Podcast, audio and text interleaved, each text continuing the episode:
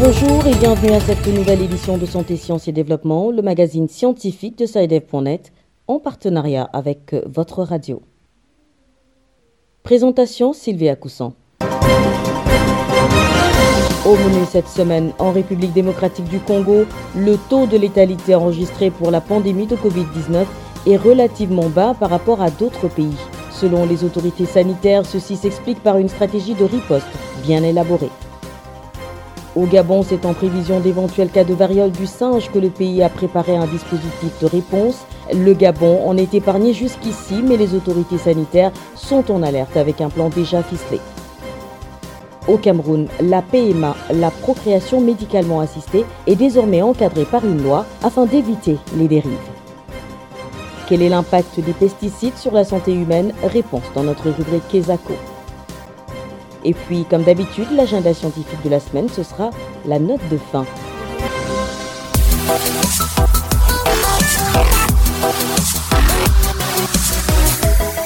Bienvenue à tous. En République démocratique du Congo, la pandémie de Covid-19 a fait officiellement plus de 1300 morts. Un taux de létalité plutôt bas par rapport à d'autres pays du continent, voire du monde. Pour les autorités congolaises, c'est grâce à la mise en place d'une stratégie bien élaborée que la RDC a pu maîtriser la maladie. Les explications de Bertrand Mayumbo à Kinshasa.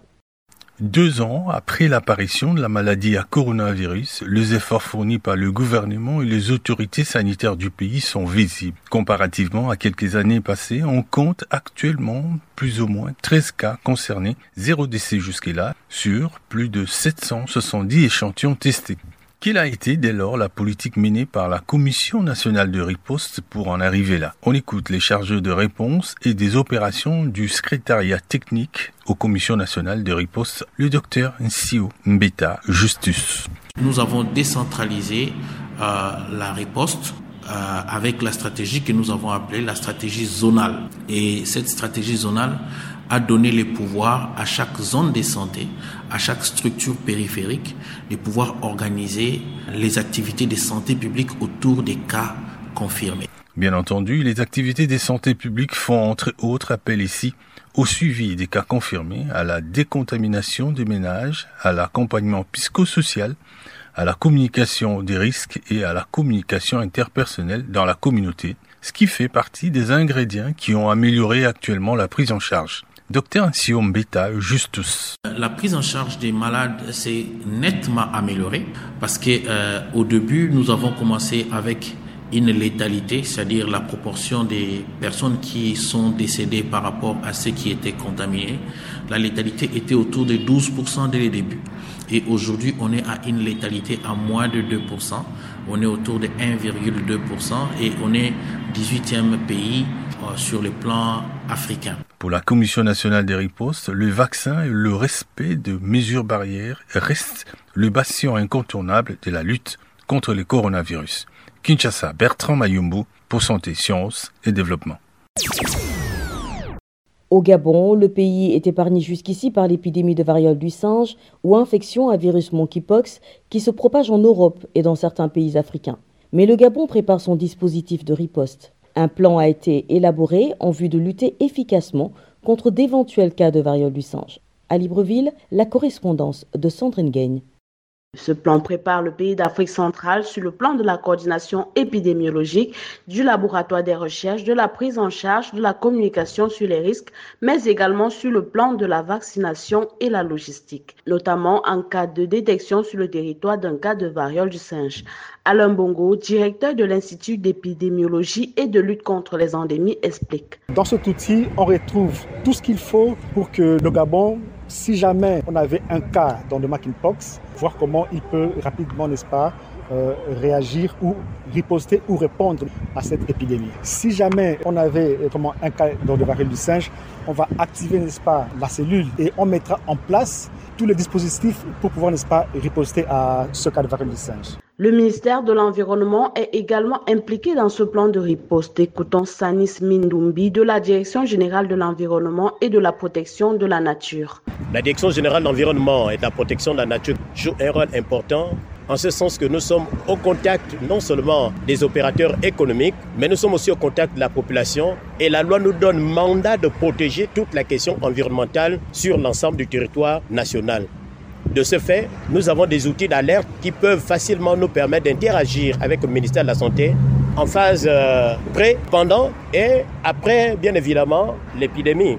Au Gabon, la première apparition des cas humains dus de la variole du singe remonte aux années 1990 et le pays est toujours à risque d'une éventuelle résurgence des cas à cause de nombreux facteurs de risque, notamment sa proximité géographique avec le Cameroun qui a signalé plusieurs épidémies de la variole du singe au sein des populations humaines et animales au cours des 40 dernières années, selon les autorités gabonaises. Sandrine Gagne, Libreville, pour Santé, Sciences et Développement. Au Cameroun, une loi sur la PMA, la procréation médicalement assistée, vient d'être adoptée. Ce texte, qui a été défendu au Parlement par le ministre de la Santé, permettra d'encadrer la PMA et de prévenir toute dérive. Les précisions de Mireille Siabgé à Yaoundé. La procréation médicalement assistée est pratiquée depuis plusieurs années au Cameroun mais il n'y avait jusqu'à présent pas de cadre légal en la matière. Et c'est pour faire face à cette absence que le texte a été défendu au Parlement par le ministre de la Santé publique. Le dit texte vient répondre aux demandes des couples qui ne peuvent pas avoir d'enfants tout en sécurisant le nouveau-né et la famille et en sauvegardant un modèle social bâti autour de la famille. Un papa, une maman, des enfants.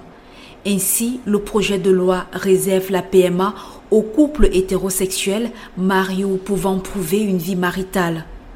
Pour bénéficier de l'aide à la procréation au Cameroun, il faut avoir au moins 21 ans, ne pas dépasser les 55 ans si vous êtes une femme, pas de limite d'âge si vous êtes un homme. Aussi faut-il pour les demandeurs de prouver le diagnostic de la difficulté ou l'incapacité à concevoir naturellement ou des raisons de craindre de transmettre une maladie congénitale grave ou encore qu'il y ait besoin de faire conserver des gamètes pour plus tard, par exemple si l'homme ou la femme doit subir une intervention ou un traitement qui va altérer la fertilité. Toutes les couches sociales peuvent donc bénéficier de la procréation médicalement assistée au Cameroun.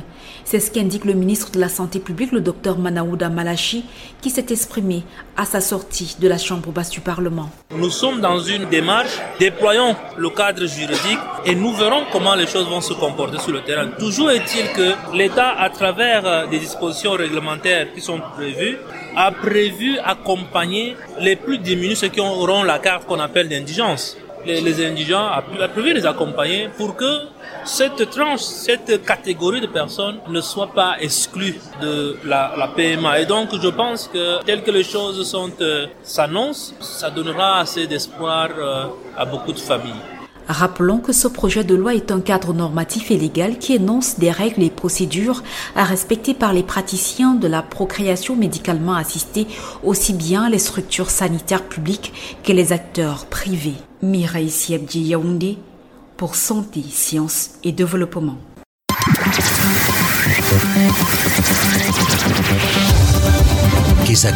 Qu'est-ce que c'est? Vos questions à la rédaction, les réponses de nos experts.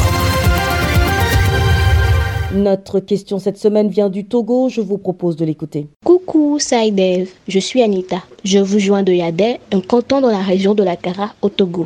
Quels sont les impacts des pesticides sur la santé de l'homme? Merci de me répondre. Rendons-nous tout de suite à Lomé. Notre correspondante Nada Ibrahim est en ligne. Bonjour Nada. Bonjour Sylvie, bonjour à tous. Nada, il semble que vous avez pu trouver des réponses à la question de notre auditrice. Pour apporter des éléments de réponse à Anita, nous avons joint Gilbert Abalosem. Il est assistant d'hygiène et assainissement à l'hôpital Brown 5AC. Les pesticides, ce sont des produits qu'on utilise sur des produits comme le maïs, le blé, l'haricot, tout ça là, pour euh, éliminer les insectes qui nuisent au développement de ces produits.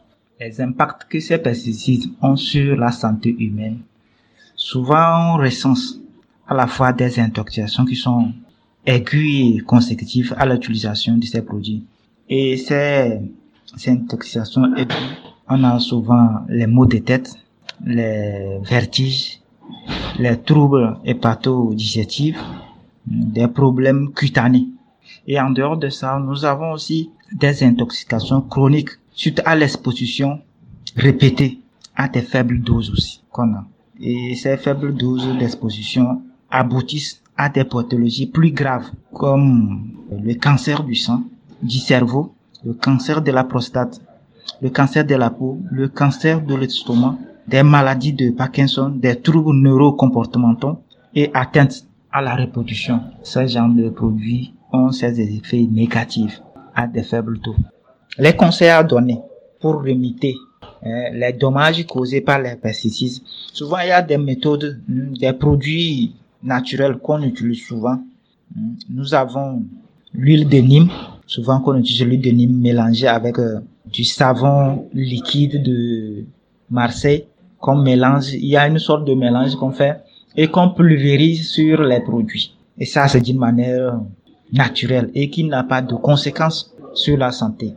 On utilise aussi souvent aussi du vinaigre et du bicarbonate de soude pour aussi traiter des produits. Sinon, il y en a plein de procédures naturelles qu'on utilise aussi, tout comme même les feuilles de tomates qu'on prépare d'une manière aussi qu'on utilise pour la pulvérisation ou cette vaporisation des produits, pour leur conservation, pour leur protection, leur traitement naturel. Il faut qu'on vulgarise ces genre de traitement de produits au détriment des pesticides. C'était Gilbert Abalossem, assistant d'hygiène et assainissement, interviewé par Nada Ibrahim Alomé. Quant à vous, chers auditeurs, si vous aussi souhaitez nous adresser une question, une seule chose à faire, appelez, écrivez ou laissez un message vocal au numéro WhatsApp suivant, le plus 221 77 846 54 34, je répète, le plus 221 77 846 54 34. Votre question, vous pouvez aussi nous l'envoyer par email. L'adresse email, c'est celle-ci podcast@sidev.net. Podcast s'écrit P-O-D-C-A-S-T et Sidev s'écrit S-C-I-D-E-V. Je répète, podcast@sidev.net. Vos questions et commentaires sont attendus à ces différentes adresses à tout moment de la journée. L'agenda. C'est l'heure de découvrir le contenu de l'agenda scientifique de la semaine avec Virgile Aissou. Bonjour Virgile. Bonjour Sylvie, bonjour chers auditeurs. Alors quels sont les événements retenus à l'agenda cette semaine? L'UNESCO organise le 15 juillet une réunion d'experts en langues et éducation consacrée à la révision de son document cadre intitulé L'éducation dans un monde multilingue. L'objectif général de cette réunion virtuelle est de soutenir les politiques linguistiques en faveur de l'inclusion dans l'éducation le développement d'une éducation multilingue fondée sur les langues maternelles et la diversité linguistique. Du 17 au 20 juillet se tiendra le 5e congrès mondial d'agroforesterie sous le thème En transition vers un monde viable. Ce sera à Québec au Canada avec la possibilité d'une participation virtuelle. De même, le 11e congrès de la Fédération mondiale des sociétés de soins intensifs et critique pédiatrique aura lieu du 12 au 16 juillet à Cape Town, en Afrique du Sud, un congrès en mode virtuel. Et puis l'Association des sociétés d'électricité d'Afrique, ASEA, organise son 20e congrès à Dakar au Sénégal du 14 au 21 juillet. Le thème, la nécessité de services publics et la performance des sociétés africaines d'électricité. Plus d'informations sur le site www.congrèsasea en un seul mot.com www.congrèsasea.com Voilà Sylvie, ce sera tout pour cette semaine. Merci Virgile. Mesdames et messieurs, ainsi s'achève notre magazine Santé, Sciences et Développement que je vous remercie d'avoir suivi. Rendez-vous la semaine prochaine, même heure, même fréquence. D'ici là, portez-vous bien. Cette émission est disponible en podcast sur le site sidev.net/fr. Cette émission a été réalisée sur financement du CRDI, le Centre de recherche pour le développement international, un organisme public canadien. Le CRDI investit dans le savoir, l'innovation et les solutions afin d'améliorer les conditions de vie dans les pays en développement.